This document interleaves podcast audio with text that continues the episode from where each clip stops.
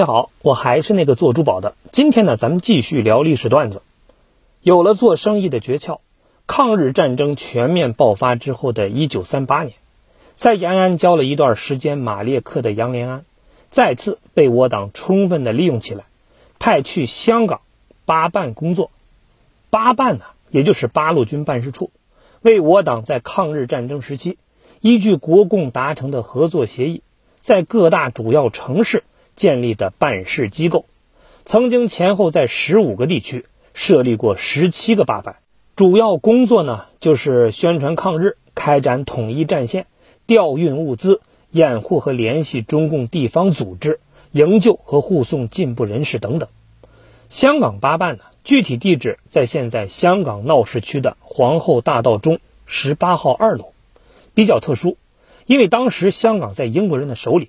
周恩来特意跟当时的英国驻华大使争取而来，毛泽东亲自任命有海外资源的廖承志筹建。由于英国人比较忌惮国民党说他们偏袒共产党，因此香港八办对外以经营茶叶的名义挂牌，叫做粤华茶叶公司，跟何香凝和宋庆龄成立的保卫中国同盟。不过呢，是两块牌子，同一套人马。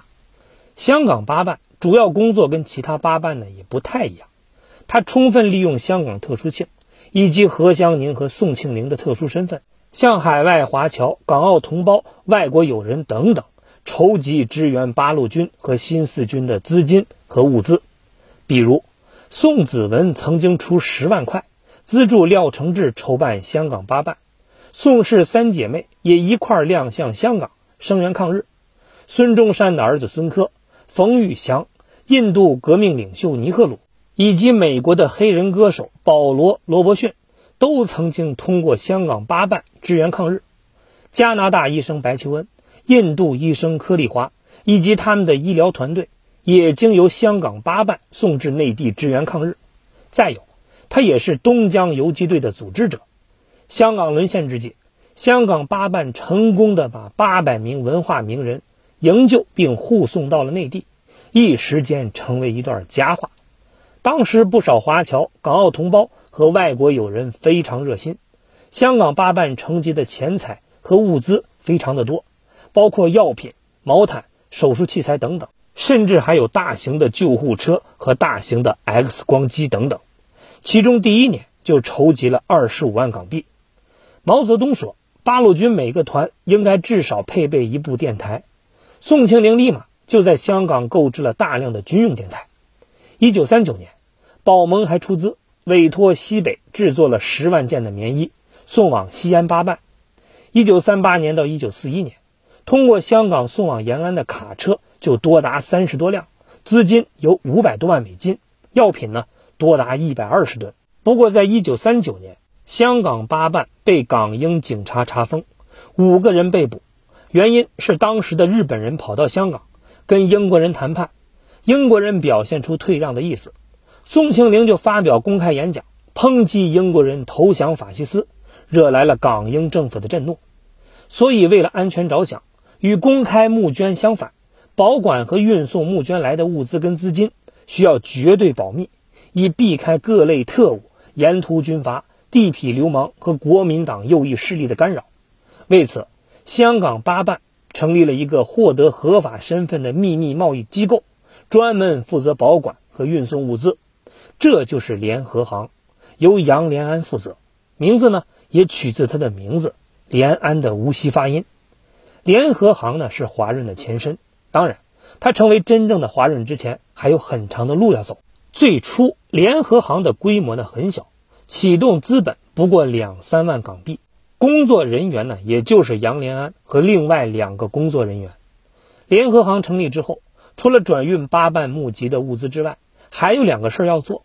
一个呢是为八路军和新四军采购西药、无线电器材和交通器材；第二就是每次回内地的时候，顺便把重庆、西安、武汉等地八办募集来的外币带来香港换成国币汇回国内。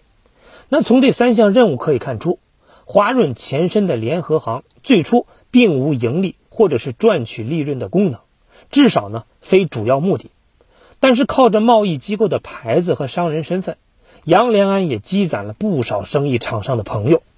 有意思的是，杨连安的第二任妻子，后来联合行的会计黄美贤，也是他在一家叫灿华的公司里采购无线电器材时候认识的。黄美贤年轻漂亮，出生于加拿大，美籍华人，第一语言是英语，会普通话和粤语，毕业于美国的伊利诺大学。不仅是多才多艺，还家资殷实。祖父是墨西哥的华裔，经营了果庄，还建过华侨学校。父亲在上海做过律师跟建筑商。他们家呢，在上海、香港都有房产。而他的叔父是国民党广西省政府民政厅的厅长，所以在广西桂林也有房产。黄美贤对杨连安的事业呢帮助很大，对华润也有很深的影响。曾经拿出香港房产作为抵押来支持丈夫的事业。一九三八年，广州沦陷之前，联合行从香港往内地转运物资还算方便。可是广州沦陷之后，路就不好走了。一开始呢，改经广西桂林到贵阳、重庆这条路，后来广西不安全了，又改经越南河内、镇海关、南宁、贵阳这条路，再后来，越南也不能走了。就改由缅甸运输线，经由缅甸入云南、贵州、重庆，也就是著名的滇缅运输线。可以想象，这个工作有多么的折磨人呐！每走一趟，那都得掉层皮，何况是常年来回。咱们就以其中一次转运物资人员和路线情况为例，大家可以感受一下其中的难度：十辆运输车，外加大量的医疗器材、药品、无线电零件等等。另外呢，还有衣物、被服二十大箱，同时还带着二十个准备回内地抗日的港澳同胞。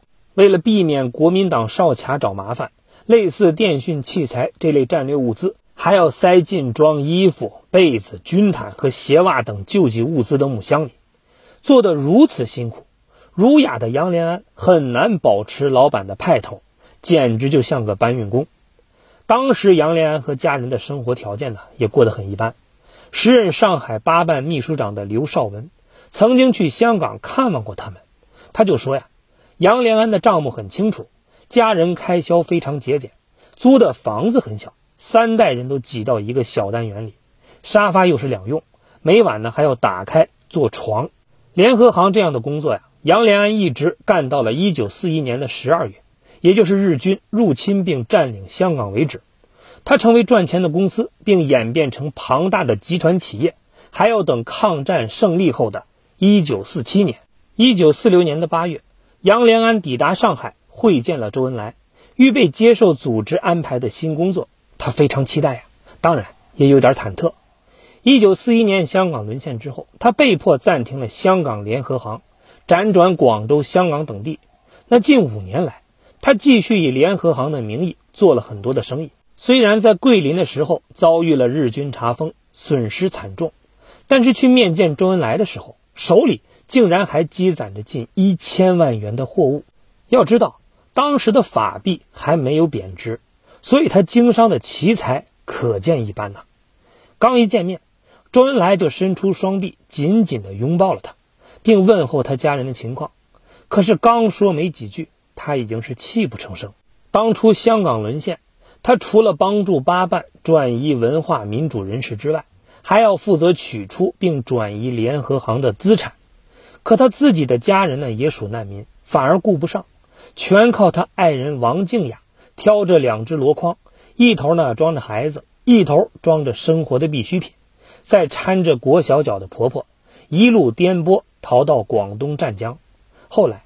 杨在各地奔忙做生意，直到抗战胜利，杨才重新见到了他们。令他痛苦的是，他的哥哥博古四个月前与叶挺、王若飞等人乘坐飞机从重庆到延安，途经山西黑茶山的时候，飞机失事，不幸遇难。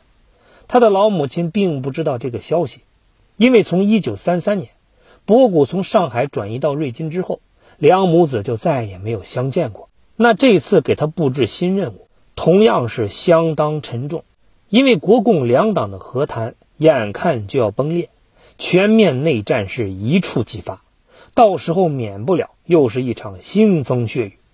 作为党的领导，周恩来未雨绸缪，也为即将爆发的全面内战做好了万全的准备。更重要的是，他还必须找到新的生财之道，为转移安置人员、为未来的战争提供不竭的燃料，否则很难抵挡得住背后占据财源优势，并且有美国撑腰的国民党。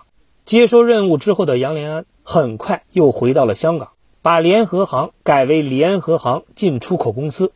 不过这个时候，公司依然只有他、黄美贤和一个会计这三个人，可以说是势单力孤。